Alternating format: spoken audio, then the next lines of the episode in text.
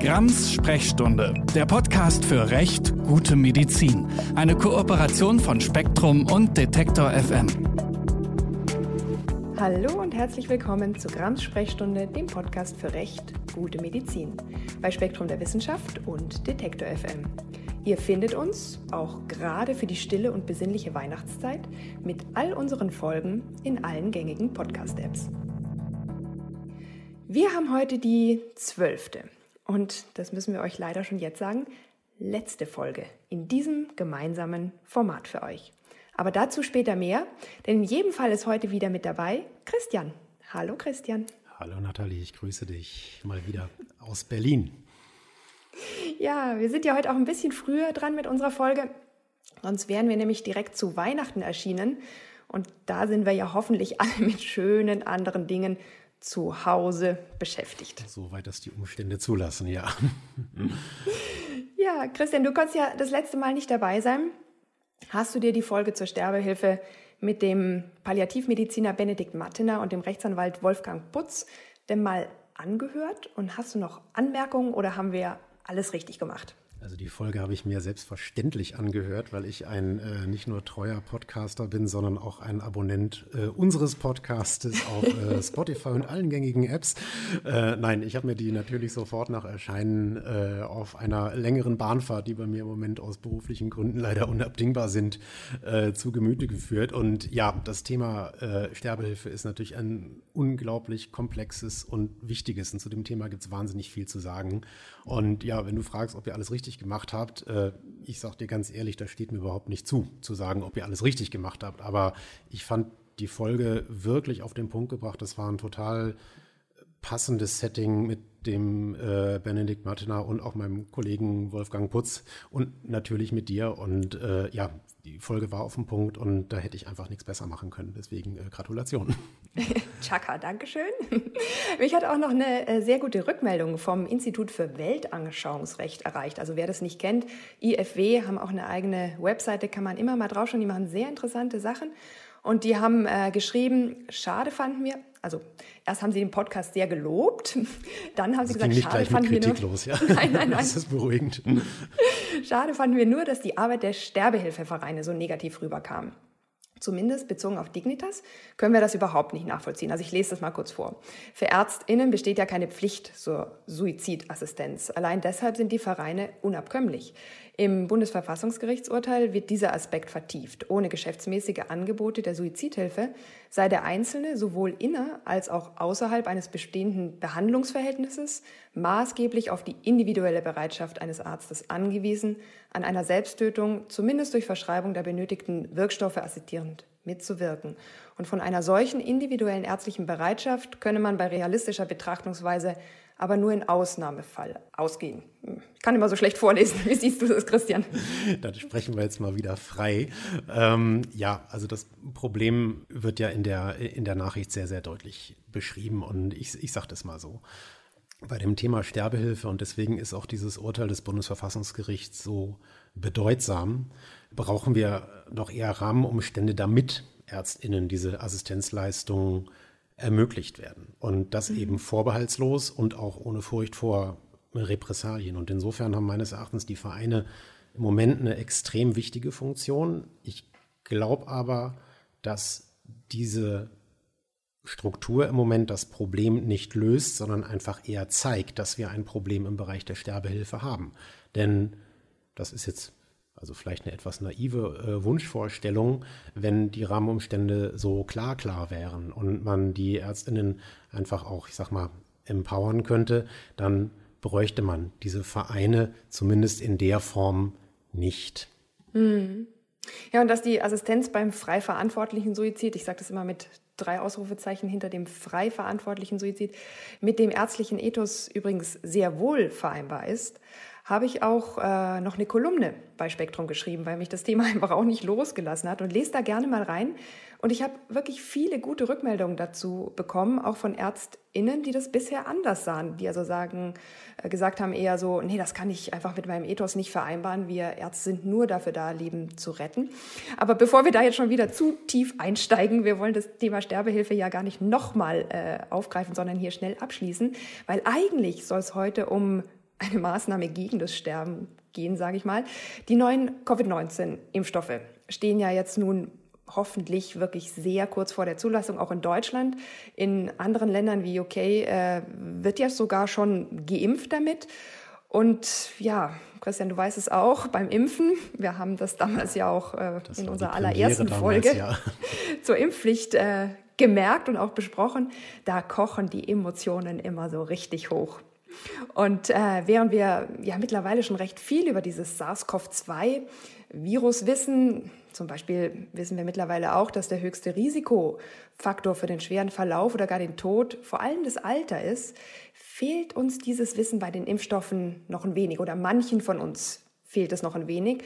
Und leider habe ich auch bei den Ärztinnen so das Gefühl, ah, da reagieren manche auch eher so aus dem Bauchgefühl heraus und nicht unbedingt aus dem Wissen, was wir immerhin schon haben und rühren auf gewisse Weise mit, wenn da irgendwie Fake News und übersteigerte Befürchtungen äh, mit übersteigerten Erwartungen sich aber eben auch mit Fakten mischen. Und manche sagen, ah, wir brauchen sofort eine Impfpflicht für alle. Andere wollen sich am liebsten gar nicht und niemals impfen lassen, weil sie so große Angst vor vielleicht bisher unerkannten Nebenwirkungen haben. Und ich war dazu auch im echt mega empfehlenswerten Podcast für Seuchen, Viren und BakterienfreundInnen oder vielmehr Gegnerinnen davon zu Gast. Pandemia heißt der. Und da haben wir ein sehr, sehr spannendes Gespräch darüber geführt, was ÄrztInnen hier besonders tun können, um Vertrauen zu schaffen und aufzuklären weil ÄrztInnen sind natürlich für viele PatientInnen so die Vertrauensperson Nummer eins und äh, damit wendet man sich vielleicht auch erstmal hin, so wenn man Fragen hat. Und dann ist es natürlich auch eine Riesenchance, Wissen zu vermitteln, Fakten zu transportieren, über das Impfen aufzuklären. Aber das können wir ja auch hier. Jetzt habe ich natürlich ein bisschen provokante Frage an dich, Christian. Ist das überhaupt ein Thema für einen Juristen? Jedes Thema ist ein Thema für Juristen ähm, und natürlich auch Juristinnen. Nein, also das Thema äh, Covid-19-Impfstoffe ist juristisch aus sehr, sehr vielen Gründen hochrelevant. Also es geht um Fragen der Impfstoffzulassung. Es geht um Fragen, wer soll wann geimpft werden. Also das Thema Priorisierung. Wer impft? Also soll das in, in Impfzentren passieren? Sollen das die Hausärztinnen machen? Wer trägt die Kosten für die Impfung? Und wie wird das alles rechtlich geregelt? Und wer regelt das? Und äh, wie sieht das aus mit äh, dem, dem Umgang mit, äh, auch das ist ein wichtiges Thema, mit potenziellen Nebenwirkungen oder Impfschäden? Das heißt, das ja. ist so facettenreich, das Thema. Und zu jedem Thema hat äh, eine Juristin oder ein Jurist sicherlich einiges dazu zu sagen. Das ist nicht immer praxisrelevant, aber die ganzen Fragen zeigen, dass die Fragen juristisch hier auch gelöst werden oder ja, betrachtet und am Ende auch gelöst werden müssen. Ja, ja, ja, einiges davon wollen wir hier tun. Aber ähm, ich wollte dich noch mal fragen, was genau hast du denn aktuell mit den Impfstoffen zu tun? Unmittelbar, also jetzt mit Fragen äh, Zulassung, erstmal wenig, aber das Thema äh, Impfstoffe ist natürlich auch im gemeinsamen Bundesausschuss, wo ich mit drin sitze, allgegenwärtig. Nämlich erstmal auf einer übergeordneten Ebene, wann kommt der Impfstoff überhaupt, wann kann angefangen werden zu impfen und wann sinken dadurch die Infektionszahlen. Also wann hat man wirklich einen, Impact, wann kommt man zu einem wirklichen Herdenschutz, denn wir stehen zunehmend. Also wir hatten jetzt heute am Tag der Aufnahme fast 30.000 Neuinfektionen und fast 600 äh, Tote. Äh, wir stehen ja. fast in jeder Sitzung äh, vor der Entscheidung, wie wir die Krisensituation tatsächlich aus dem Bundesausschuss raus für die Sicherung der, der ärztlichen Versorgung einfach generell meistern können. Also wir mhm. haben äh, vor ein paar Wochen zum Beispiel die Risikogruppen definiert, die in den nächsten Wochen und Monaten die FFP2-Schutzmasken bekommen sollen. Ja. Wir haben ganz viele Sonderregelungen äh, geschaffen, um Arztpraxen zu entlasten. Und das heißt, das Thema betrifft uns deswegen unmittelbar sehr. Wann kommt der Impfstoff? Und darüber mhm. hinaus ist der Bundesausschuss aber auch grundsätzlich grundsätzlich im juristischen Sinne zuständig für die Regelung, welche Schutzimpfungen äh, gesetzlich Versicherte bekommen sollen. Und dabei orientieren wir uns ja an den Empfehlungen der Ständigen Impfkommission, also der, der STIKO. Und das ich will das gleich vorneweg sagen, ähm, das wird beim Covid-19-Impfstoff anders sein. Das mhm. ist äh, rechtlich eine, eine, sehr, sehr interessante Konstruktion, denn das äh, Bundesministerium für Gesundheit hat letzte Woche seinen Entwurf der Coronavirus-Impfverordnung veröffentlicht und das Ministerium uh. nutzt hier eine ganz besonders. Moment, also, nein, ich will kurz einwerfen. Es ist, nein, es ist erstmal. Es ist erstmal wirklich nur die, die, die Verordnung. Also, äh, ich finde, das hat sowas, wo man sofort an Querdenker denken muss, aber ja, vielleicht bin ach, ich Querdenker, da auch Quer, Querdenker dämpfen, äh, denken an so vieles. Also die möchte ich jetzt hier tatsächlich nicht in den Mittelpunkt stellen. Das würde hier einen massiven False Balance reinbringen, weil äh, diese Impfverordnung macht letztendlich nichts anderes, als eine gesetzliche Vorgabe umzusetzen. Und zwar der Paragraph 20i SGB V versetzt das Gesundheitsministerium in die Lage, dass im Fall einer epidemischen Lage von nationaler Tragweite, und die hat der Bundestag festgestellt, ähm, das BMG durch Rechtsverordnung regeln kann, dass sowohl Versicherte der gesetzlichen Krankenversicherung als auch Privatversicherte Anspruch auf bestimmte Schutzimpfungen haben. Und das ist eben hier die Impfung gegen äh, das SARS-CoV-2-Virus. Das heißt, man hat mm. das mhm. Thema tatsächlich flächendeckend angegangen und differenziert jetzt nicht mehr nach gesetzlich Krankenversicherten, Privatkrankenversicherten oder gar nicht Krankenversicherten. Die mm sollte es nicht mehr geben, gibt es aber auch. Und deswegen hat man das sozusagen dem gar nicht äh, dem gemeinsamen Bundesausschuss auf den Tisch gepackt, sondern das ist äh, im Prinzip ein Shortcut. Mhm, und mhm. ähm, dieser Entwurf, der ist jetzt gerade in der Verbändeanhörung. Das heißt, Ärztekammern, die Kassenärztliche Bundesvereinigung, die Krankenkassen und auch die STIKO und auch der Bundesausschuss selbst und diverse weitere Verbände haben dazu in den letzten Tagen ihre Stellungnahmen veröffentlicht. Mhm. Und das ist jetzt gerade also alles in der Diskussion und dient letztendlich dazu, äh, im Rahmen dieser Verordnung hier die Rechtsgrundlage zu schaffen, um mit den Impfungen sehr, sehr zeitnah beginnen zu können und die Rahmenumstände zu definieren. Ja, und wo du gerade sagst, sehr, sehr schnell beginnen zu können. Also ich habe wahrgenommen in den letzten Tagen und Wochen, dass das vielen Menschen bei allem Wunsch nach einem äh, Mittel und nach Maßnahmen gegen diese Pandemie dann doch irgendwie zu schnell geht. Und ich habe da neulich auch mal, ich weiß nicht, ob du es gelesen hast, einen kleinen spontanen Twitter-Thread geschrieben, der dann irgendwie mega explodiert ist und von Lauterbach und von einigen der, ich sag mal, Star-Virologin äh, retweetet wurde. Und äh, nicht, nur, ja. nicht nur deshalb. Aber ja, was, darum geht's ja gar nicht, sondern das, was, äh, was wichtig war, dass, glaube ich, ganz, ganz viele Menschen sich diese Fragen ähm, gestellt haben, wie konnte das so schnell gehen? Und es gab viele Diskussionen und es schien mir einfach so, als ob das Thema viele beschäftigen würde. Und ich habe deswegen noch mal eine Kolumne bei Spektrum hinterhergeschoben. Also wenn euch dieses Thema, wie konnte diese Zulassung so schnell gehen, das dauert doch sonst Jahrzehnte, äh, generell interessiert, dann schaut auch dort gern mal rein. Wir wollen hier wegen Recht, gute Medizin, eher mal so Fragen anschauen, die diese beiden Themen betreffen.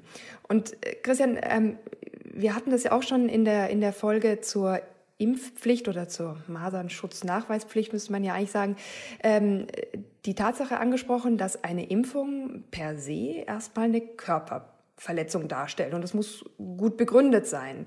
Willst du noch mal kurz darstellen, wie das rechtlich aussieht? Ja, das mache ich gerne. Also das ist natürlich erstmal so ein, so ein grausliger Einstieg in das Thema. Wir reden hier über Körperverletzung, obwohl man ja eigentlich helfen möchte. Aber äh, der Jurist hatte einen nüchternen Blick drauf. Ja, äh, eine Impfung, Nadel durch die Haut und Einbringen eines körperfremden Stoffes ist juristisch gesehen erstmal äh, eine Körperverletzung, nämlich ein Eingriff in die körperliche Unversehrtheit. Und dieser Eingriff bedarf einfach einer Rechtfertigung. Und um die herzustellen, müssen die Patientinnen und Patienten einwilligen. Und damit sie das können, müssen mhm. sie entsprechend vorher aufgeklärt werden. Und dazu gehört auch auf gegebenenfalls bestehende auftretende Risiken und Nebenwirkungen hingewiesen zu werden. Und das ist sozusagen der große Rahmen, in dem sich eigentlich jede ärztliche Heilbehandlung abspielt. Und das ist hier natürlich eine besonders wichtige Frage. Und das, ich verknüpfe das jetzt doch nochmal mit der, mit der kurzen ähm, sage ich mal, auch Studiendauer und dem, dem sehr kurzen Zulassungsverfahren, so ein kleiner Einschub, das Wort Notzulassung, was hier immer wieder im Raum stand, das gibt's äh, in, in Deutschland nicht. Das heißt, wir haben hier ein reguläres Zulassungsverfahren, was aber extrem schnell abgeschlossen worden ist. Und ähm, die ähm, Impfstoff entwickelnden Unternehmen prüfen ja auch mit einer sehr großen Kohorte, auch wenn der Impfstoff ausgeliefert wird, eben auch dauerhaft weiter wie sich der Impfstoff tatsächlich verhält, um dann eben immer aktuell auch Informationen zu haben, die dann auch eine große Rolle im Rahmen der Aufklärung und der Risikoabwägung spielen. Und nur so kann ich das rechtlich tatsächlich sauber absichern. Und genau das passiert ja. hier im Moment aber gerade. Genau, das habe ich ja auch in Kolumne und Thread nochmal sehr ausführlich beschrieben. Ähm, vielleicht kann man es auf einen Punkt bringen, dass man sagt, die Zulassung war schnell, aber sie war nicht kurz. Das ist, ja. glaube ich, ganz wichtig zu wissen. Genau. Und Notfallzulassung genau. haben wir hier eh nicht. Also Nein, das also wird die Standards schon alles sind genau dieselben geprüft. Bei, ja. Genau. Und wen das eben näher interessiert, der findet das anderswo. Wir wollen hier ein bisschen weitermachen, weil du hast es auch angesprochen, Nebenwirkungen können ja vorkommen. Man möchte ja eben, wenn man äh, sozusagen der Impfung zustimmt ähm, oder dem geimpft werden, möchte man ja auch einschätzen können, was kommt da auf mich zu. Sonst kann ich ja auch keine ähm, gute Entscheidung für mich treffen. Und äh, jetzt äh, gehen wir einfach mal davon aus, wir haben die PatientInnen aufgeklärt, die PatientInnen haben eingewilligt, es erfolgt die Impfung und eine Reaktion tritt auf. Und da ist es mir eben ähm, ganz besonders wichtig, vielleicht auch weil ich Ärztin bin und das immer wieder so miteinander in Verwirrung gebracht wird. Wir müssen echt erstmal unterscheiden lernen zwischen einer unangenehmen, aber letztlich gewünschten Impfreaktion und einer Nebenwirkung. Ich mache das wie immer bei uns im Podcast. Ich definiere das erstmal. Was ist eine Impfreaktion? Das ist genau das, was man ja. das bezweifle ich. Ich lese das ja auch nur ab. Also, aber die, die, die Impfreaktion ist das, was wir sozusagen durch die Impfung erreichen möchten. Wir möchten ja das Immunsystem informieren, gegen welchen Erreger es jetzt Abwehrstoffe bilden soll. Und dabei wird das Immunsystem ja in der Tat aktiviert. Übrigens die einzige oder eine der ganz wenigen Formen, wie man das Immunsystem aktivieren kann. Und das ähm, zeigt sich natürlich auch durch körperliche Reaktionen. Sonst würde ja tatsächlich auch zu wenig passieren, als dass dann ein bleibender Schutz auch entsteht. Und das sind die typischen Beschwerden, die wir wahrscheinlich alle kennen, wenn wir schon mal geimpft wurden. Es wird rot an der Stelle, wo wir gepiekst wurden. Das kann vielleicht auch ein bisschen geschwollen oder warm sein. Es kann auch mal wehtun. Auch der ganze Arm kann wehtun, so Muskelschmerzen. Manchmal, bei manchen Impfen, Impfungen kann man auch so allgemeinen äh, Reaktionen wie Fieber, Kopf, Gliederschmerzen oder auch einfach so eine Abgeschlafftheit haben, sich mal einen halben Tag ins Bett legen wollen. Aber wie gesagt, erstens sind das Beschwerden, die von alleine und nach maximal drei Tagen wieder abklingen. Und sie sind einfach ein Zeichen des gewünschten Auseinandersetzens unseres Körpers mit dem über die Impfung gegebenen ja, Informationsgut, das uns wappnen soll. Und ähm, ich habe das auch nochmal in die Shownotes gepackt. Das gibt beim RKI einen ganz guten Link, das nochmal diese ganze äh, Unterschiede erklärt zwischen Impfreaktion und Nebenwirkungen, wozu wir gleich noch kommen. Aber was ich an der Stelle nochmal dazu sagen wollte, nach allem, was wir bisher über die neuen Impfstoffe und insbesondere über den ähm, ersten mRNA-Impfstoff wissen, ist, dass diese Impfreaktion etwas heftiger ausfällt, als man das zum Beispiel von der Influenza-Impfung kennt. Die ist ja ziemlich gut verträglich, dafür nicht ganz so wirksam. Und bei den neuen Impfstoffen sehen wir eben, die sind ziemlich wirksam, wenn wir den Herstellerdaten glauben können, was ja im Moment noch unabhängig geprüft wird. Aber dafür merkt man es auch. Also wenn man dann am Tag danach sich echt schlapp fühlt und echt Schmerzen hat, dann nicht verzweifeln, da passiert sozusagen nichts, äh, was spooky ist, sondern das heißt einfach nur, hey, euer Immunsystem reagiert, schont euch, passt gut auf euch auf, aber ihr müsst euch keine Sorgen machen. Davon abgrenzen muss man dann in der Tat die Impfkomplikation. Das ist dann schon eher was, was erstens nicht sofort und von alleine wieder weggeht und was vielleicht sogar mal eine schwerwiegende, unerwünschte Arzneimittelnebenwirkung nach einer Impfung ist. Das ist sehr, sehr selten. Eine Impfreaktion ist sehr häufig, die ist gewünscht, die wollen wir haben. Ich sage jetzt nicht, je mehr, umso besser, aber das ist jedenfalls nichts, wenn es häufig auftritt, was uns irgendwie Sorgen bereitet. Aber seltene Impfkomplikationen muss man immer ernst nehmen und ähm, da ist es jetzt eben auch so, dass die meldepflichtig sind. Vielleicht kannst du auch gleich noch mal was dazu sagen, ähm, dass man das auch beim Gesundheitsamt oder zum Beispiel auch beim Paul-Ehrlich-Institut melden kann. Also das ist nichts, was unter den Teppich gekehrt wird, was niemanden interessiert, sondern das ist wichtig, auch wenn man bei sich sowas wahrnimmt oder auch nur den Verdacht hat, etwas wahrzunehmen, dass man das tatsächlich auch zurückmeldet, weil sonst kann es nicht erfasst werden. Und ich will an der Stelle vielleicht noch eine ganz, ganz wichtige Sache sagen, Christian, du hast auch schon angesprochen, wir haben noch nicht genug Impfstoffe, wir müssen die priorisieren. Das heißt, es wird bestimmte Gruppen geben, die diesen Impfstoff zuerst bekommen. Und im Moment sieht es so aus, als äh, würde man sich dafür entscheiden, dass eben sehr alte Menschen äh, diesen Impfstoff zuerst bekommen. Jetzt überlegen wir uns, wenn jemand 80 ist, dann ist es sehr wahrscheinlich, dass er aufgrund seines Alters in einer absehbaren Zeit nach der Impfung verstirbt, dass Herzinfarkte auftreten, Schlaganfall, vielleicht auch irgendwelche anderen Beschwerden. Und dann muss man sehr, sehr, sehr genau schauen, sind es jetzt Nebenwirkungen durch die Impfung, oh mein Gott, oder sind es halt ganz schreckliche und leider nicht immer vermeidbare Dinge, die im Alter uns widerfahren. Und das muss man sehr klar auseinanderhalten. Ist es hier eine Korrelation, also ein allein zeitlicher Zusammenhang, oder eine Kausalität, eine Sache, die durch die Impfung verursacht wurde? Und das wird sehr genau erfasst. Man weiß das ja, die Wissenschaft ist darauf vorbereitet und guckt da sehr, sehr, sehr genau hin. Und davon noch abzugrenzen? Ich mache es jetzt erstmal fertig, Christian, dann frage ich das dich ist wunderbar. wieder. Ich höre sehr interessiert zu und bereite mich vor. oh, ähm, ja, ähm, dann gebe ich dir jetzt noch ein kleines Schmankerl. Davon abzugrenzen ist dann natürlich das, was man so als rechtlich anerkannten Impfschaden bezeichnet. Und das heißt, ähm, wenn durch eine öffentlich empfohlene Schutzimpfung ein jemand einen Impfschaden erlitten hat, dann erhält er auf Antrag Versorgung nach dem Bundesversorgungsgesetz. Und das ist wiederum im korrigiere mich, Paragraph 60 des Infektionsschutzgesetzes ausdrücklich geregelt. Und das ist dann nochmal ganz was anderes. Kannst du da noch ein bisschen mehr zu sagen, Christian? Also erstmal muss ich sagen, Chapeau, ich habe hier nichts zu korrigieren, was die Zitierung des Paragraphen 60 Infektionsschutzgesetz angeht. Ähm, Zum Rest hoffentlich auch nicht. Alles wunderbar. Ähm, also diese äh, Unterscheidung zwischen Impfreaktionen, Nebenwirkungen, Impfkomplikationen, Impfschäden ist extrem wichtig, weil sie insbesondere, und ich glaube, das kann man schon klar sagen, gerade von impfkritischer Seite, okay, ich möchte das Wort nicht in den Mund nehmen, ähm, sehr gerne, dagegen. nicht nur, ja, dagegen bin ich mittlerweile immun, äh, nicht nur in einen Topf geworfen werden, sondern ähm, tatsächlich sich hier sofort auf einen, auf einen Impfschaden gestürzt wird.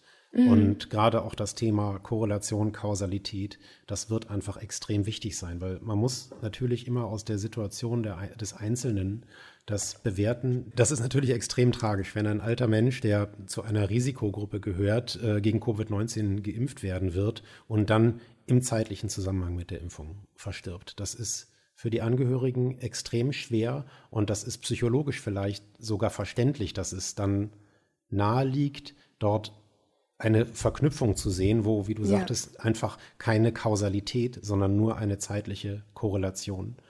Ja, also danach, hat. aber nicht genau, deswegen. Genau. genau. Und äh, genau deswegen, das äh, sieht auch die äh, Impfverordnung vor und auch meines Erachtens jetzt schon Regelungen im Infektionsschutzgesetz, werden diese Impfungen und was danach passiert, äh, sehr detailliert gemonitort. Da gibt es noch sicherlich mhm. viel Diskussionsbedarf, wie das konkret umgesetzt werden kann, aber damit steht und fällt letztendlich meines Erachtens äh, auch der, der ganze Erfolg dieser Impfkampagne und auch, Spahn hat das mal sehr schön am Anfang ausgedrückt, was können wir so an Lessons learned eigentlich daraus mitnehmen. Mhm. Und zum Thema Impfschaden, um das mal weiter noch juristisch abzurunden, auch dafür gibt es eine sogenannte Legaldefinition im Paragraph 2 Nummer 11 Infektionsschutzgesetz. Das ist eben eine gesundheitliche und wirtschaftliche Folge einer über das übliche Ausmaß einer Impfreaktion hinausgehenden gesundheitlichen Schädigung, die durch eine Schutzimpfung erfolgt ist. Damit haben wir erstmal eine Legaldefinition. Ob ein. Impfschaden mhm. dann aber vorliegt, das ist eben die Frage, des konkreten Einzelfalls. Und du hast auf den 60 Infektionsschutz schon hingewiesen. Wir brauchen eine gesundheitliche Schädigung, die aufgrund einer entweder öffentlich empfohlenen Impfung oder aufgrund einer gesetzlich vorgegebenen Impfung, zu dem Thema kommen mhm. wir auch gleich noch, aufgetreten ist. Und ja. die Abgrenzung ist deswegen schon sehr wichtig. Und sie ist meines Erachtens aber auch wichtig, äh, um eben diese normalen Impfreaktionen und auch Komplikationen ähm, davon abzugrenzen. Und das, du hast das Thema Komplikationen angesprochen. Wir haben in Deutschland ein sehr, sehr gut funktionierendes System, was unerwünschte Arzneimittelnebenwirkungen erfasst ähm, ja. In fast jeder Ausgabe des Ärzteblattes, der Ärztezeitung, der Zahnärztlichen Mitteilung ist ein Bogen drin zur Erfassung äh, unerwünschter Arzneimittelnebenwirkungen. Das ist eine Verpflichtung des Arztes, die zu dokumentieren und auch entsprechend äh, an die entsprechenden Stellen weiterzuleiten. Das heißt, wir ja, und wenn man dem nicht vertraut, kann man das auch selbst machen über Man kann das auch, man kann, genau, man kann es auch selbst ja. machen und dadurch verschafft man sich natürlich einen riesen Datenschatz. In der Tat, da kann man sehr weit zurückgehen, natürlich auch Lehren aus sehr äh, schrecklichen Vorfällen, wie zum Beispiel die Kontergan-Schädigungen, wo man einfach tatsächlich da, äh, um, um, um einfach die Frage beantworten zu können, haben wir es hier mit einer Korrelation oder mit einer Kausalität zu tun. Und sobald der Verdacht auftaucht, dass man hier ein Übermaß an unerwünschten Nebenwirkungen hat, die sich aus den Zulassungsstudien nicht ergeben haben, wird eben seitens der Aufsicht auch eingegriffen. Mhm, und manchmal auch gar nicht ergeben haben können. Das ist keine böse Absicht, da, sondern ja. man braucht für seltenste Nebenwirkungen natürlich auch manchmal Millionen von Menschen, die geimpft wurden, damit die statistisch auch auftauchen können. Ja, und genau. äh, deswegen ist es halt so, dass die Zulassung schon erfolgen kann, aber eben unter Auflagen erfolgt, das genau nachzubeobachten und zu monitoren, wie du sagst. Diese Diskussion, die jetzt auch gerade im Zusammenhang geführt wird mit, das ist ja alles viel zu, äh, viel zu schnell gegangen und man hat viel zu wenig Daten dazu und man müsste doch äh, auch eine, auch zu dem Thema ähm, Wirksamkeit, man muss eine hundertprozentige Wirksamkeit haben, damit, äh, damit dieser ja. Impfstoff verimpft werden darf. Das ist äh, natürlich aus das soll jetzt nicht böse klingen, aber aus Laiensicht in irgendeiner Art und Weise natürlich ein äh, auf den ersten Blick nachvollziehbares Argument. Wenn man sich damit tiefer befasst, wird man das nie erreichen. Und ähm, man kann, und das kann man eben wahnsinnig gut statistisch modellieren, sehr gut darstellen, wie hoch muss eigentlich die Anzahl der Studienteilnehmer in den Kontrollgruppen, in den Interventionsgruppen sein, damit ich eine entsprechende Aussagekraft in den Studien generieren kann. Und äh, wenn das nicht erreicht ist, dann erfolgt auch keine Zulassung. Ja, ja.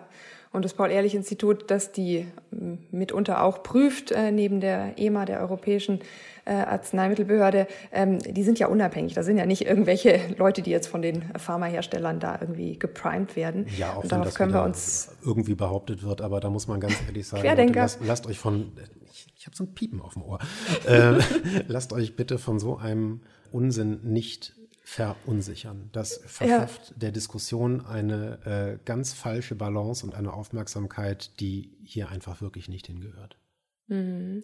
Und ähm, ich will es deswegen auch nochmal in die andere Richtung ganz deutlich machen. Mal angenommen, ihr seid geimpft worden, ihr verspürt irgendwas, womit ihr euch nicht wohlfühlt oder womit ihr nur unsicher seid, dann meldet den Verdacht einer Nebenwirkung auch zum Beispiel an das Paul-Ehrlich-Institut. Wir haben euch den Link dazu auch nochmal in die Show Notes gepackt.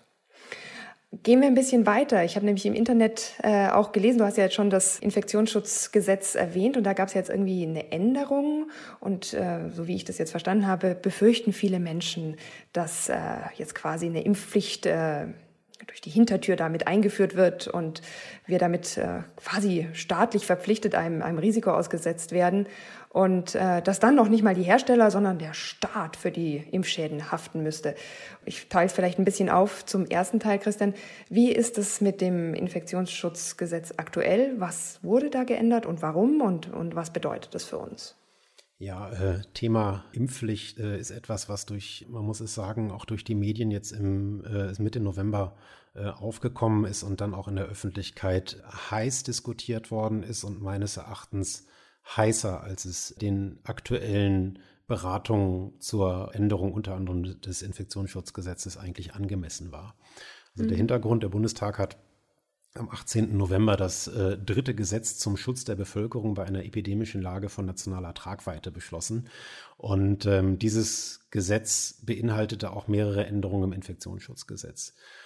Und da werden im Prinzip ganz viele Weichen gestellt, wie man tatsächlich auf vielen, vielen Ebenen, da geht es um Strukturen in den Gesundheitsbehörden, aber auch eben um konkrete Aufgaben in den Arztpraxen und so weiter und so fort, wie man dieser Epidemie oder der Pandemie hier in Deutschland tatsächlich Herr werden kann. Und äh, eine Zeitung mit äh, vier großen Buchstaben, ich musste jetzt nicht äh, näher äh, spezifizieren, hat von einer Impfpflicht durch die Hintertür fabuliert das hat leider nicht nur diese Zeitung mit den vier großen Buchstaben gemacht. Ich habe heute noch mal ein bisschen recherchiert. Also auch auf der Seite vom ZDF gab es einen längeren Artikel, den ich sehr befremdlich fand. ja, ich habe hab den auch gelesen. Die haben auch über äh, die Impfpflicht in diesem Zusammenhang diskutiert und ich sage das jetzt aus rechtlicher Sicht mal. Das, was da am 18. November beschlossen worden ist, hat mit einer Impfpflicht nichts zu tun. Und ich verweise mhm. da gerne nochmal auf unsere allererste Podcast-Folge zum Thema Masernimpfpflicht äh, und habe damals schon darauf hingewiesen, wir haben seit Jahren im Infektionsschutzgesetz die Rechtsgrundlage, Paragraph 20 Absatz 6, mit der das Bundesgesundheitsministerium oder auch die Länder per Rechtsverordnung Impfpflicht regeln können. Mhm. Und zwar für übertragbare Krankheiten mit klinisch schweren Verlaufsformen. Wir haben damals mhm. bei den Masern darüber diskutiert, ob Masern so ein Fall sind, haben festgestellt, ja. nein. Das war ja eigentlich eine doppelt spannende Zeit, weil Corona war zwar irgendwie ein paar Wochen alt, aber äh, es war weit weg, irgendwo in China. Wir haben das Thema, glaube ich, überhaupt nicht angeschnitten. Wir haben uns eher nur mit, den, mit der Masernimpfpflicht befasst und die Masernimpfpflicht oder die Nachweispflicht zur Masernschutzimpfung ist dann tatsächlich ja auch gekommen, aber eben nicht über diese, über diese Rechtsverordnung nach äh, Paragraph 20 Absatz 6, sondern über eine Sonderregelung.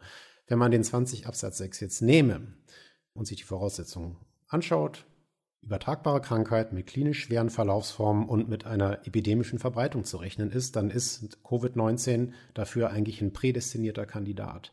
Aber von der Möglichkeit der Rechtsverordnung, eine Impfpflicht zu regeln, hat das Bundesgesundheitsministerium gerade keinen Gebrauch gemacht. Wir haben mhm. keine rechtlich verordnete, weder im Infektionsschutzgesetz noch in einer Rechtsverordnung normierte Impfpflicht. Und das, was das ZDF gemacht hat, die haben dieses äh, Gesetzgebungsverfahren vom 18. November dargestellt und haben dann, äh, da muss auch irgendjemand ganz großartig recherchiert haben, haben gesagt, oh, im, äh, im Infektionsschutzgesetz haben wir die Möglichkeit, eine Impfpflicht zu regeln. Also stimmt das wirklich alles, was uns die Politiker da erzählen, wo ich denke, ja Leute, das Gesetz ist so alt, da hätte da auch schon vor ein paar Jahren drauf kommen können. Und das macht, das macht diese Diskussion auch so schief und so falsch. Und ich kann es so gut nachvollziehen, wenn jemand tatsächlich nur solche Quellen, und wir reden ja jetzt hier nicht von irgendeiner, äh, von irgendeiner trüben Journalistenbrühe, sondern von wirklich hochklassigem Journalismus, wenn selbst dort solche Fragen unreflektiert aufgemacht werden, ohne eine erläuternde Antwort zu geben, dann ist die Debatte hier extrem falsch geführt und ähm, hilft in der aktuellen Situation überhaupt nicht, sondern gefährdet mhm. das Ganze eigentlich nur. Ja, ich denke auch, ich habe zwei Pressekonferenzen mit Spahn gesehen, wo er wirklich direkt gefragt wird, wird es eine Impfpflicht gegen Covid-19 geben? Und er hat gesagt, nein. Und dann entstand so eine Pause und alle so haben ihn mit großen Augen angeschaut und er so, nein, mehr kann ich dazu nicht sagen, so ungefähr. Ja. Und dann waren alle so eher so, oh krass. Also als könnte man es nicht glauben, dass er einfach sagt, nein, das gibt's nicht. Und, ja. und wenn hätten so sie dieses dritte Gesetz am 18. November nicht gebraucht, er hätte es einfach machen können. Ja, und zwar genau. also, durchaus mit guten Begründungen. Äh, ja. Rechtlich möglich ist das, aber es gibt sehr viele Gründe, es nicht zu tun.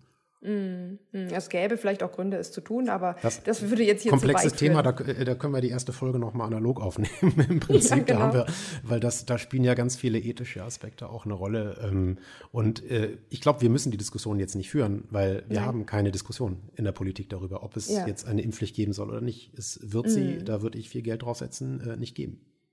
Ja, dann frage ich dich noch die zweite Sache, die mir aufgefallen war. Warum ist das jetzt so eine große Diskussion? Äh, der Staat haftet. Also, so wenn ich das richtig verstehe, dann war das auch schon immer so und es hat sich überhaupt nichts geändert. Das ist bei jeder Impfung so, die von der STIKO empfohlen wurde und von euch, also vom gemeinsamen Bundesausschuss als ähm, von den Krankenkassen erstattbar, ich sag mal, freigegeben wurde. Ähm, äh, also da hat sich doch eigentlich auch nichts geändert und jetzt kommt es aber so rüber, als sei das was total äh, Anrüchiges. Ja, auch das ist äh, ein äh, juristisch alter, aber extrem äh, wichtiger Hut, den äh, äh, man auch äh, pflegen sollte. Ich habe vorhin schon, schon darauf hingewiesen, du hast ja auch den Paragraphen 60 Infektionsschutzgesetz schon genannt. Genau, der Staat haftet nicht bei allen Impfschäden. Der haftet bei Impfschäden, die auftreten, wenn die Impfung, die der Grund für den Impfschaden war, aufgrund einer öffentlichen Empfehlung oder einer rechtlichen Verpflichtung durchgeführt worden ist. Und mhm. gerade die öffentliche Empfehlung, das ist ja äh, für fast alle Schutzimpfungen einschlägig. Das sind ja die Empfehlungen der Ständigen Impfkommission. Also mhm. Diphtherie, Masern, Tetanus, Röteln, Hepatitis, äh, HPV, äh, alle kann ich nicht auswendig. Äh, Pertussis, also Keuchhusten. Genau, es gibt eine ganze Reihe. Da gibt es Impfempfehlungen der Ständigen Impfkommission und der gemeinsame Bundesausschuss setzt die in seine Schutzimpfungsrichtlinie um äh, in einer bestimmten Frist und dann haben gesetzlich Krankenversicherte eben einen Anspruch auf diese Schutzimpfung. Wenn in diesen Fällen ein Impfschaden tatsächlich auftritt, dann haftet der Staat. Und das ist. Weil er es empfohlen hat, sozusagen. Genau, das ist der auch Impfsteller, Der Impfstoffhersteller stellt ja nur her, was man dann damit macht, ist ja nicht unbedingt seine Sache. Und ja, so einfach ist das nicht. Ähm, aber hier, äh, sage ich mal, ist die Ebene die bedeutsame, dass das eine, eine staatlich gestützte öffentliche Empfehlung ist. Und wenn die mhm. erfolgt, müssen sich Bürgerinnen und Bürger darauf verlassen können. Und wenn es dann trotzdem, die Voraussetzungen sind ja immer Zulassung und, ja, äh, und geprüftes und Nutzen, das, Wirksamkeits, so. Genau, genau, das ist alles, das ist alles durchgelaufen. Wenn es dann trotzdem im Einzelfall zu einem Impfschaden kommt, dann ist das folgerichtig, dass der Staat auch dafür, weil er nämlich für diese Empfehlung verantwortlich war, im Rahmen der Amtshaftung dafür gegenüber äh, den, den BürgerInnen gerade steht. Das ist nur konsequent mhm. und richtig. Wenn okay. ich andere Arzneimittel ähm, Schäden habe, da kann ich wieder zurückgehen. Äh, Contergan ist so ein Beispiel, wobei das erst letztendlich der, der Anfangspunkt war des gesamten äh, Schadensrechtes aufgrund von, äh, von Arzt, äh, Schädigungen durch Arzneimittel. Ja. Dann kann der Hersteller unmittelbar, wenn ich ihm tatsächlich nachweisen kann, dass er hier, äh, insbesondere wenn hier Studienergebnisse zurückgehalten worden sind, so als nachgelagerte Studien, wo man raus hätte ersehen können, oh, es gibt hier doch ein deutlich höheres Risikoprofil, äh, mhm. dann kann, dann kann der Hersteller eben unmittelbar auch in Regress genommen werden. Aber von diesem Szenario reden wir hier nicht. Bei der Covid-19-Impfung wird es eine Impfung sein, die von der STIKO empfohlen sein wird. Und damit greifen dann für die zu erwartbaren seltenen Fälle eines Impfschadens dann tatsächlich auch die Regularien und der Staat tritt tatsächlich hier in die, äh, in die Schadensersatzpflicht ein oder in die mhm. Versorgungspflicht ein. Ich habe, äh, das fällt mir jetzt gerade noch ein, auch noch gelesen, dass es jetzt zwar keine Impfpflicht gäbe, aber dass man als Ungeimpfter ja Nachteile in Kauf zu nehmen hätte. Also, dass es ja quasi so eine indirekte Impfpflicht geben würde, weil, weil dann zum Beispiel äh, Restaurants oder auch irgendwie, keine Ahnung, Fluggesellschaften sagen können, sorry, ähm, wir lassen hier nur Geimpfte rein. Und ähm, da hat Spahn auch in seiner letzten Pressekonferenz gesagt, oder der letzten, die ich gesehen habe, das sei ja wohl das, wie sonst auch, Privatrecht jedes Veranstalters und jeden, jedes Betriebes. Ähm, da kann der Staat jetzt auch irgendwie nichts gegen tun. Man, man kann ja auch nicht betrunken mitfliegen. Da kann der Fluggesellschaft ja auch sagen, nee, sorry. Und das ist quasi deren Hausrecht. Was, was sagt da der Jurist dazu? Also ich weiß nicht, ob es nicht Fluggesellschaften gibt, die Touristen äh, nach Mallorca nur betrunken mitnehmen, aber äh, nein, okay, blöde Bemerkung vom Rande. Ähm, ich äh, sehe das sehr ähnlich. Das ist letztendlich eine Frage der Privatautonomie. Auch diese Diskussion wird immer extrem heiß geführt, auch in anderen Zusammenhängen. Mir ist heute noch das Beispiel eingefallen von Restaurants, die zum Beispiel Politiker bestimmter Parteien nicht reingelassen mhm. haben, wo ja. auch sofort das allgemeine Gleichbehandlungsgesetz, also umgangssprachlich Antidiskriminierungsgesetz herangezogen wird. Ähm, das greift hier aber nicht, denn das hat zum Ziel, Benachteiligung aus Gründen der Herkunft, des Geschlechts, der Religion oder der Weltanschauung, äh, Behinderung, Alter oder sexuellen Identität zu verhindern äh, oder mhm. zu beseitigen. Und das Ganze auch eher im öffentlichen Kontext. Und ganz oben drauf ähm, ist der Gleichbehandlungsgrundsatz aus Artikel 3 Grundgesetz. Der greift hier auch nicht und der wird auch mhm. wahnsinnig gern äh, bemüht. Also das ist total spannend, wenn man mal äh, Google-Suche bemüht äh, nach äh, Artikel 3 und, äh, und Hausverbot ist mhm. großartig, weil alle sagen, das ist, ein, das ist eine, äh, eine Ungleichbehandlung und das ist ein Verstoß gegen Artikel 3 und hier muss was gemacht werden. Das mhm. klappt nicht, weil Artikel 3 ist ein äh, Grundrecht und es ist letztendlich ein Abwehrrecht gegen den Staat und nicht ähm, unmittelbar äh, zwischen Privaten. Und das ist immer eine Abwägung zwischen dem ja letztendlich Hausrecht des Einzelnen, sozusagen mein Laden, meine Regeln, das ist wie ja. beim Türsteher. Du kommst hier nicht rein. Das kann man scheiße finden, aber am Ende wird man sich, es sei denn, es sind wirklich Verstöße gegen das Antidiskriminierungsgesetz, ja. äh, wird man sich damit abfinden müssen. Genauso, warum ich bei einer Achterbahn die Sicherheitsbügel anlegen muss mhm. oder warum ich im Schwimmbad ein dreijähriges Kind ohne Schwimmflügel nicht schwimmen lassen möchte. Wenn äh, ja. die Mutter mit ihrem dreijährigen Kind ins äh, Schwimmbad geht und das Schwimmbad hat in den äh, Hausregeln, in den Baderegeln drin äh, Kinder unter sechs nur mit Schwimmflügeln und die Mutter sagt, ich bin Schwimmflügel Schwimmflügelkritikerin, mein Kind schwimmt ohne, dann kann das Schwimmbad auch sagen, ja, das kannst du ja gerne machen, aber bitte nicht bei uns. Mhm. Und das ist eben der Ausdruck wirklich dieser Privatrechtsautonomie und auch der Vertragsfreiheit. Und ähm, wenn man sich die ganzen Beispiele anschaut, also Qantas hat das ja schon angekündigt, ähm, sie nehmen keine Personen auf Langstreckenflügen mit, die äh, nicht geimpft sind, dann ist es ja, eine Frage ja. der Privatautonomie. Und da greifen einfach diese ganzen angeführten rechtlichen Regelungen wie Artikel 3 Grundgesetz etc. Äh, nicht. Das heißt, mhm. ich kann es ganz kurz machen, private Unternehmen wie Fluggesellschaften, Geschäfte, Kinos, Restaurants solche Regeln aufstellen, dann handeln sie erstmal im Rahmen ihrer Vertragsabschlussfreiheit, nenne ich das mal so. Die können die Regeln bestimmen. Und ähm, wer einen Vertrag mit denen eingehen möchte, der muss sich eben äh, auf die Regeln einstellen. Und das ist aus der rein rechtlichen Sicht vollkommen in Ordnung. Da bin ich ganz beim Bundesgesundheitsminister. der das ja auch in den Bereich der, der Privatautonomie verschoben hat. Die Debatte, ob das gesellschaftlich sinnvoll ist, muss eben auch an dieser Stelle geführt werden. Mm, ich fand das sehr irritierend. Die Bundesjustizministerin hat in der FAZ äh, vor eben auch eine Impfpflicht durch die Hintertür gewarnt. Und ähm, ich denke, das ist jetzt meine private Meinung, die ist auch mhm. losgelöst von der rein juristischen. Ich denke, dass es solche Entscheidungen von einzelnen äh, Wirtschaftsunternehmen bedarf mhm. um diejenigen, die sich nicht ohnehin impfen lassen wollen, zumindest zum Nachdenken zu bewegen. Und am Ende bleibt es natürlich immer eine Entscheidung eines jeden Einzelnen. Wenn wir keine Impfpflicht haben, dann ist eben auch keiner gezwungen. Das heißt, es ist ja. eine autonome Entscheidung eines jeden Einzelnen zu sagen, ich lasse mich impfen, ich lasse mich nicht impfen. Aber dann muss er eben auch oder sie auch mit den Folgen, die daraus äh, entstehen, umgehen. Das ist heute im Prinzip sehr ähnlich. Äh, wenn ich keine Maske aufsetzen möchte, dann kann ich eben keine Bahn fahren. Mhm. Ganz einfach. Ja. Mhm. Ja, ja. Ja, und ich hoffe ja auch immer noch, dass es genug gute Gründe gibt, sich impfen zu lassen, dass man eigentlich in diesen Konflikt niemals kommen wird. Aber jetzt haben wir so viel über das äh, Rechtliche gesprochen. Wir I'm sorry, das war die Kurzfassung. Dann kommen wir zum kurzen medizinischen Teil. Impfen schützt. Okay, wir sind durch. Yeah. Aber nein, das, was man ja wirklich sieht, äh, oder soweit man es sehen kann, ähm, die, der erste Hersteller hat jetzt ja auch seine Daten schon öffentlich gemacht, ähm, scheinen diese neuen Wirkstoffe ja wirklich außerordentlich wirksam zu sein oder im Vergleich zu anderen Impfstoffen sehr wirksam zu sein.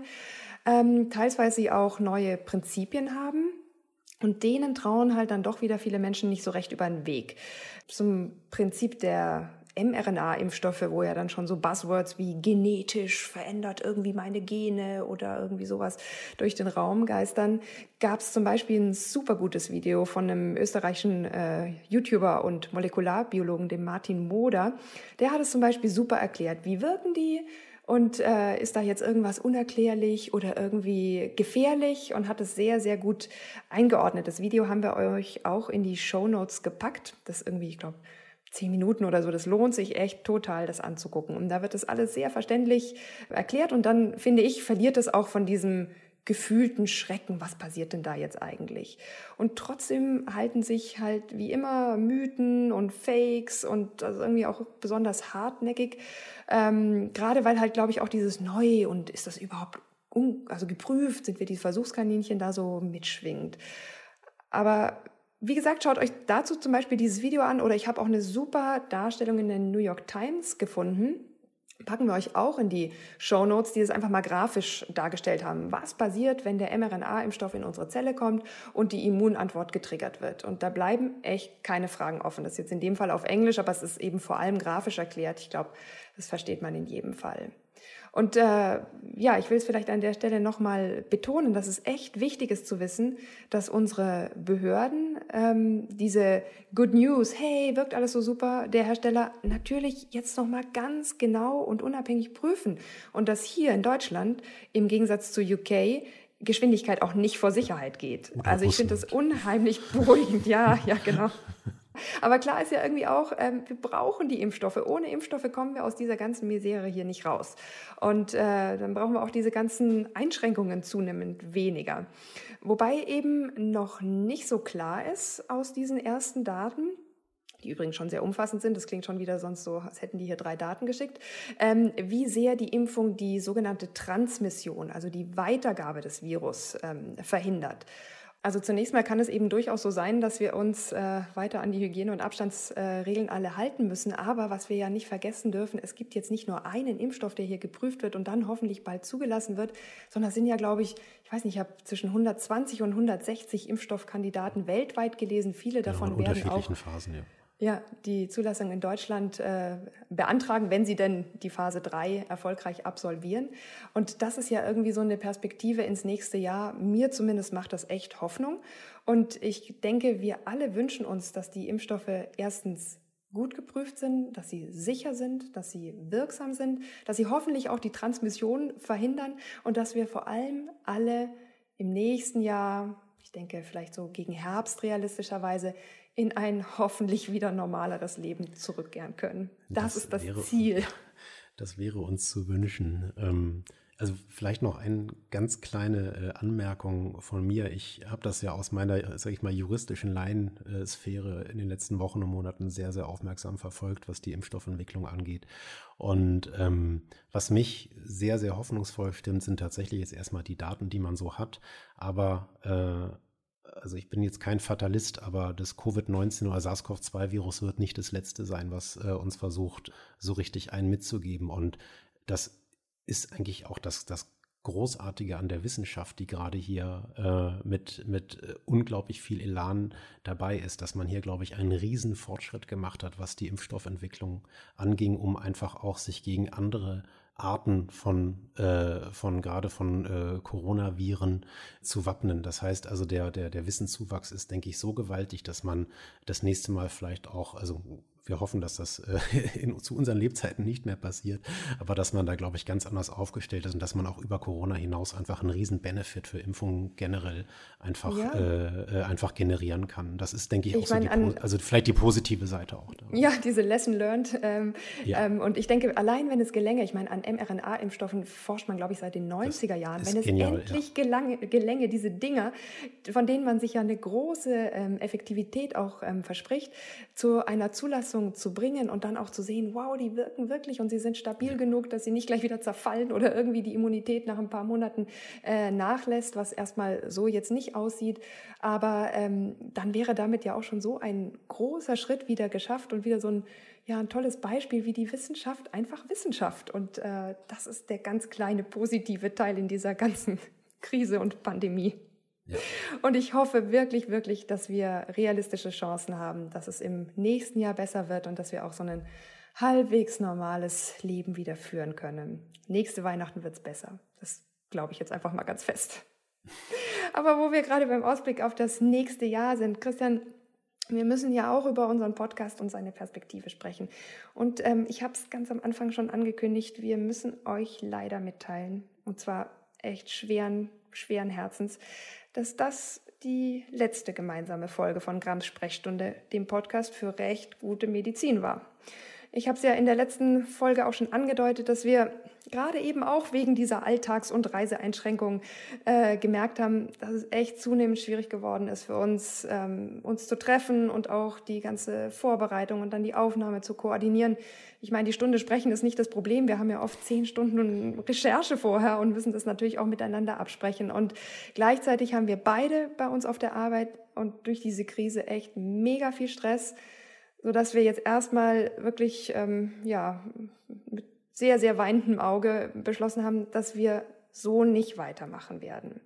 Und es tut uns auch wirklich mega leid, weil wir echt so viel Freude mit diesem Podcast hatten und auch mit euch als echt treue und kritische HörerInnen ähm, hatten. Aber ja, wir müssen leider nochmal, ich sag's nochmal, weil es echt so ist, schweren Herzens von dieser Kombi Abschied nehmen. Ja, sag du auch was. Ja, ich sag auch was. Ja, Schwerpunkt liegt auf dieser Kombi. Du hast, du hast schon ganz viel gesagt. Also das Jahr war, glaube ich, für alle, also nicht nur für uns, sondern auch für alle Hörer und Hörerinnen ein ganz Besonderes mit ganz besonderen Herausforderungen. Und ähm, ja, ich merke das einfach auch so durch meine Tätigkeit im Gesundheitswesen. Also ich bin heute noch von einer Sitzung äh, von Köln nach Berlin mit allen Abstandsregeln gefahren, habe dann im Zug noch direkt nach einer Verhandlung den Podcast vorbereitet. Und ähm, mm.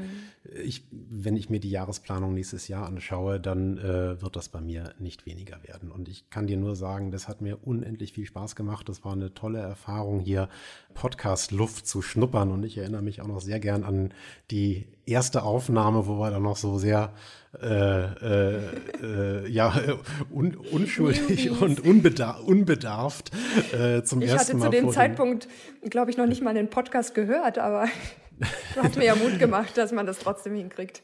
Ja, ich glaube, äh, den Mut brauchtest du gar nicht. Und äh, das hat sich so schnell, so toll entwickelt und war einfach eine ganz großartige Arbeit. Und auch das Feedback von unseren äh, Hörerinnen und Hörern hat einfach so viel Motivation gegeben. Und also ich hatte am Anfang so ein bisschen Sorge, habe gedacht, so, ja Gott, so drei, vier Themen, die hat man ja schnell bei der Hand, aber was kommt denn danach? Und wir hatten es ja schon mal gesagt, also mittlerweile war die Liste so lang, was man alles noch tun kann. Die Themen werden auch niemals ausgehen. Und du hast es ja schon angekündigt, ähm, das klang jetzt so nach traurigem äh, Generalabschied, aber ähm, das ist äh, zumindest in diesem Format. Also mit mir so äh, erstmal nicht weitergehen wird. Aber deswegen gebe ich das Wort an dich, damit du jetzt sozusagen äh, den Weg ins neue Jahr aufmachen kannst. Bevor alle zu traurig werden, ähm, ja. denn ich nehme mal an, ihr hört äh, Gramm Sprechstunde ja ganz gern. Was wir übrigens auch an den krass steigenden Abo- und Downloadzahlen sehen. Also auch vielen, vielen Dank dafür, dass ihr uns so gerne hört. Das sind die einzigen Zahlen, auch, die wir gerne steigend sehen, ja. Ja, das ist wohl wahr. Ja, ähm, es wird auch im nächsten Jahr auf jeden, jeden Fall weitergehen. Auch mit Spektrum der Wissenschaft und Detektor FM sitzen wir gerade dran an einem neuen Konzept und wir lassen euch da ganz bestimmt nicht hängen. Also ihr hört in jedem Fall von uns, beziehungsweise dann eher von mir im neuen Jahr. Ihr könnt uns also auf jeden Fall auch äh, nicht deabonnieren. Aber bevor wir jetzt mit, es ist ja Weihnachten und fröhliche Zeit, naja gut, im Lockdown dann auch wieder nicht so, aber ähm, bevor wir mit lauter traurigen Botschaften ähm, kommen, habe ich jetzt zuletzt noch eine ganz frohe Botschaft oder okay, ich gebe es zu, eigentlich eher Werbung von meiner Seite, weil ich möchte euch für den obligatorischen Familienstreit an Weihnachten nochmal mein Buch Was wirklich wirkt ans Herz legen. Auch und besonders an als Geschenk sozusagen, ähm, ähm, weil ich, ich denke, mit den Themen Impfen, Homöopathie, Osteopathie wird es am Weihnachtsbaum oder am virtuellen Weihnachtstisch ganz bestimmt nicht langweilig. Also sozusagen hier nochmal der hotte Tipp für die Last-Minutes-Weihnachtsgeschenke, übrigens auch für Menschen, die ihr mögt. So, dann, ähm, bevor es jetzt wieder zu stinken anfängt, höre ich auf mit der Werbung, aber äh, Ich denke, ähm, wir müssen zum Ende kommen, liebe HörerInnen. Wir wünschen euch ganz besinnliche Weihnachten, ja, mit ganz viel freiwilliger Einkehr statt Skiurlaub. Bleibt vor allem gesund und startet alle gut in das neue Jahr. Es war ein echt schweres Jahr. Wir hoffen, dass das nächste Jahr besser wird. Und bleibt Grams Sprechstunde, dem Podcast für Recht gute Medizin, ein letztes Mal, auch Jawohl. im neuen Jahr dann halt in neuer Form gewogen. Vielleicht mache ich dann Grams Sprechstunde, der Podcast für echt gute Medizin. Das klingt tschüss. fantastisch, ja. ja, tschüss ihr alle bis im nächsten Jahr, aber auch besonders natürlich auch ein trauriger Abschied von dir, Christian. Mach's gut, alles Gute, danke für alles, danke für die gemeinsame Zeit und die gemeinsame Arbeit. Den Dank kann ich nur an dich zurückgeben. Es hat mir großen Spaß gemacht und ähm, ich werde den Podcast natürlich auch weiterhin sehr, sehr aufmerksam verfolgen. Ich bin sehr gespannt, wie das neue Format aussieht und denke aber, dass das genauso erfolgreich von dir weitergeführt werden kann, äh, wie wir das jetzt äh, initial in den letzten zwölf, gut, mit mir waren es elf Folgen, äh, aufgebaut haben. Also. Ja, also gut. bevor ich jetzt heule, müssen wir einfach aufhören und äh, ich wünsche euch frohe Weihnachten. Tschüss. Grams Sprechstunde, der Podcast für Recht, gute Medizin. Eine Kooperation von Spektrum und Detektor FM.